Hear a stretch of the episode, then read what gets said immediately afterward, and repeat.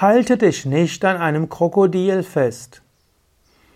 Kommentar zum 84. Vers des Vivekachudamani. Shankara schreibt, Sharira Poshanarti san ya atmanam didrikshati graham darudhiya dhritva nadim tartum sagachati.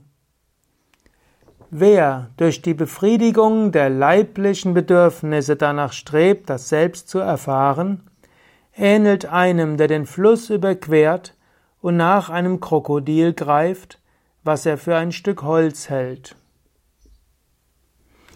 Nehmen wir an, du bist auf einem Fluss im, in Indien. Du hast einen Fährmann angeheuert und ihr fahrt zusammen über den Fluss. Plötzlich kommt ein Sturm auf und du kenterst. Du schwimmst, aber du merkst, der Fluss ist breit, du kannst nicht allein dort bleiben. Also suchst du, wo kannst du dich festhalten? Und du siehst dort zwei Baumstämme angeschwommen. Und du entscheidest dich für einen, der irgendwo ein bisschen weicher aussieht und kleiner. Du greifst ihn fest und dann merkst du, ist ein Krokodil. Krokodil merkt, ist ein Mensch. Krokodil frisst Mensch. Du bist vorbei. Mindestens auf der physischen Ebene. So ähnlich sagt er, wir haben in dieser Welt die Möglichkeit, nach Sinnesobjekten zu streben, oder wir haben die Möglichkeit, nach Gott zu streben und zu glauben, dass du nach Gott streben kannst und dabei gleichzeitig hauptsächlich nach Sinnesbefriedigungen zu gehen, das funktioniert nicht.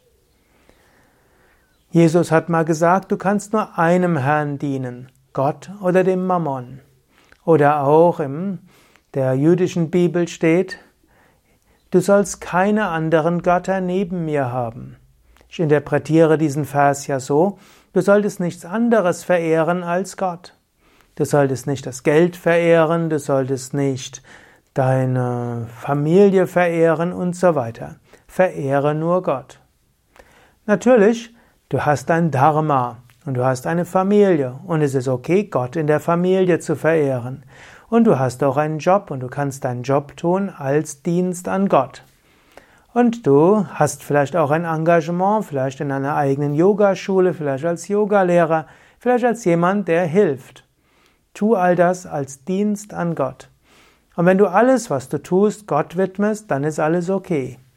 Aber wenn du glaubst, dass du durch den Dienst an Gott letztlich besonders großartige Belohnungen bekommen musst, dann bist du am Irren.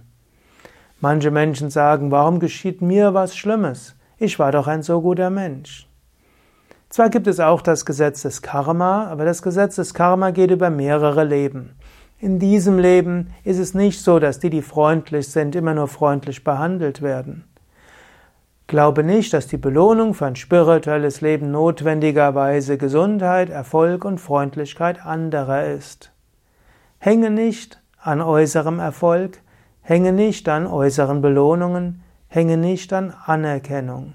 Darum geht es beim spirituellen Weg nicht. Vielmehr halte dich fest an einem guten Baum. Also, wenn du jetzt in dieser Not bist, dann schaue einen Moment, wo kannst du dich festhalten? Nicht am Krokodil, sondern an einem festen Baumstamm. Der führt dich dann ans Ufer. Und der feste Baumstamm, das ist die Spiritualität. Das sind die Lehren des Meisters. Das sind die spirituellen Praktiken. Aber eben mache die spirituellen Praktiken ohne Verhaftung. Leider gibt es so viele Menschen, die zwar auf dem spirituellen Weg sind, aber nicht bereit sind, an ihren Verhaftungen zu arbeiten. Vielleicht ist das ein Grund, weshalb Shankara so viele Verse darüber erzählt. Und das Vivekachudamani, das manche sagen, es ein Spätwerk von Shankara ist, vielleicht betont Shankara es deshalb so viel, weil er festgestellt hat, viele seiner Schüler am Anfang interessiert, wollen alles wissen, Vedanta studiert, aber kaum Fortschritte, gefangen in den Emotionen, gefangen in den Wünschen, gefangen in den Begierden, leicht kränkbar, wenn man sie nicht, ihnen nicht dankt und so weiter. Ent, schnell enttäuscht, wenn Dinge nicht so laufen, wie sie es gerne hätten. So wirst du nicht frei. Daher betont Shankara, ja, übe spirituelle Praktiken, aber sei nicht verhaftet. Sei nicht wie ein Mann, der oder wie eine Frau, der sich versucht an einem Krokodil festzuhalten, um einer Überschwemmung zu entgehen. Halte dich an einem guten Baumstamm fest oder an einem Floß.